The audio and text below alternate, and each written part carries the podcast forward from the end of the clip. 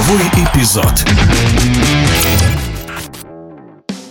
В эти дни проходят игры основного этапа мужского чемпионата мира по гандболу. В следующий раунд пробились призеры прошлого мундиаля, прошедшего в Египте. Дания, Швеция и Испания победили во всех матчах на предварительном этапе. Да и действующие олимпийские чемпионы французы тоже особых проблем на пути не встретили. За чемпионатом мира следит и мастер спорта международного класса, главный тренер гандбольного клуба «Пермские медведи» Валентин Бузмаков, который поделился своим мнением о предварительном этапе мундиаля в Польше и Швеции, а также назвал назвал фаворитов турнира.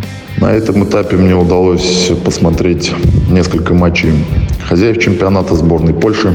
Мне понравилась игра против сборной Франции. Они показали очень хороший гамбол, уступив всего несколько мячей. Дальше уже в следующем раунде они крупно проигрывают словенцам.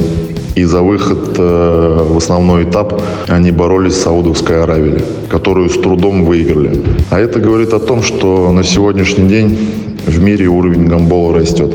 А, африканские и азиатские страны приглашают свои сборные клубы европейских тренеров.